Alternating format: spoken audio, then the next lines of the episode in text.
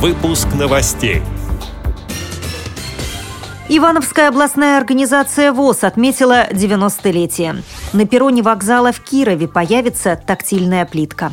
В Перми установят 6 светофоров со звуковым сигналом. В Биробиджанской местной организации ВОЗ устроили вальс цветов. Газета «Коммерсант» опубликовала материал о необходимости медицинской помощи людям с неизлечимыми болезнями. Далее об этом подробнее в студии Наталья Гамаюнова. Здравствуйте. Ивановская областная организация Всероссийского общества слепых отметила 90-летие. Она была создана в августе 1924 года и сегодня объединяет 2030 инвалидов по зрению. В ее составе 9 местных организаций, расположенных в крупнейших муниципальных образованиях региона. Работают три предприятия ВОЗ в Иванове, Кинешме, Шуе, где трудятся 258 человек, в том числе 140 инвалидов по зрению. О торжественном мероприятии мероприятии, приуроченном к 90-летию Ивановской областной организации ВОЗ, рассказывает председатель Андрей Скалов. Впервые за последние несколько лет у нас был полный зал. Аншлаг, даже стульев не хватило. Мы в проходах ставили, стулья носили. Были награды э, в администрации области, областной думы, Всероссийского общества слепых всего награжденных более 50 человек. Все они активные люди. Здесь и работники аппарата областной организации, местных организаций, активисты общества. После торжественной части у нас был концерт. Выступали артисты нашей Ивановской музыкальной комедии. Концерт около часа. Это арии из классических оперет. Конечно, не все имели возможность приехать, но всех ветеранов общества – всех активистов, кто сейчас работает на предприятиях, работает э, группоргами местных организаций, члены бюро местных организаций. Я поздравляю с нашим юбилеем. Всех мы их помним. Благодарны им за ту работу, которую они э, в обществе проводят. Желаю им здоровья и активного долголетия в нашем обществе. Радио ВОЗ присоединяется к поздравлениям и желает всем членам организации крепкого здоровья и благополучия.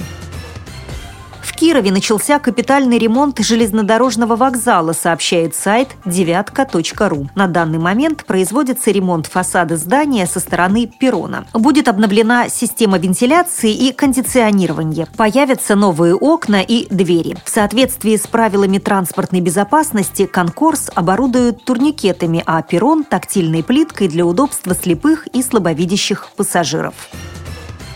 В течение осени в Перми установят шесть новых светофоров. Как сообщает газета «Комсомольская правда», их оборудуют светодиодным табло и оснастят устройствами звукового сопровождения. Новые светофоры появятся у дома номер 77 на бульваре Гагарина, на перекрестках улиц Лянгасова и Черняховского. Это Орджоникидзевский район. Екатерининская и Клименко, Ленинский район. Заречная и Ветлужской, Дзержинский район. Карпинского и Подводников, Индустриальный район и у школы школы на улице Восстания. В Биробиджанской местной организации Всероссийского общества слепых в честь 80-летия еврейского автономного округа и Дня урожая прошел праздник «Вальс цветов». Как сообщает сайт dvnovosti.ru, коллективная встреча собрала около 30 участников разного возраста. Они декламировали стихи Сергея Есенина, пели шуточные куплеты и песни. Также были озвучены рецепты блюд и проведена викторина на знание овощей.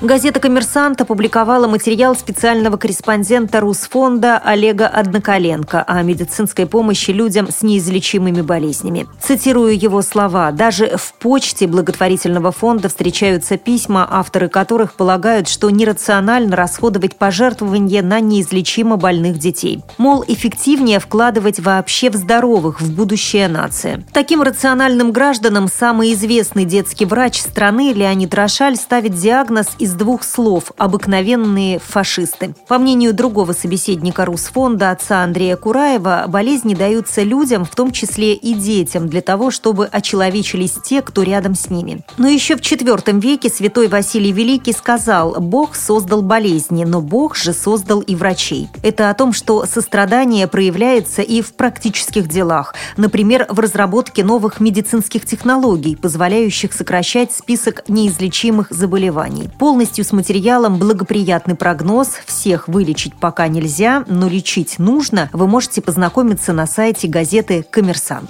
А на сайте Радио ВОЗ вы можете познакомиться с этими и другими новостями. Мы будем рады рассказать о событиях в вашем регионе. Пишите нам по адресу новости собака ру. Всего доброго и до встречи!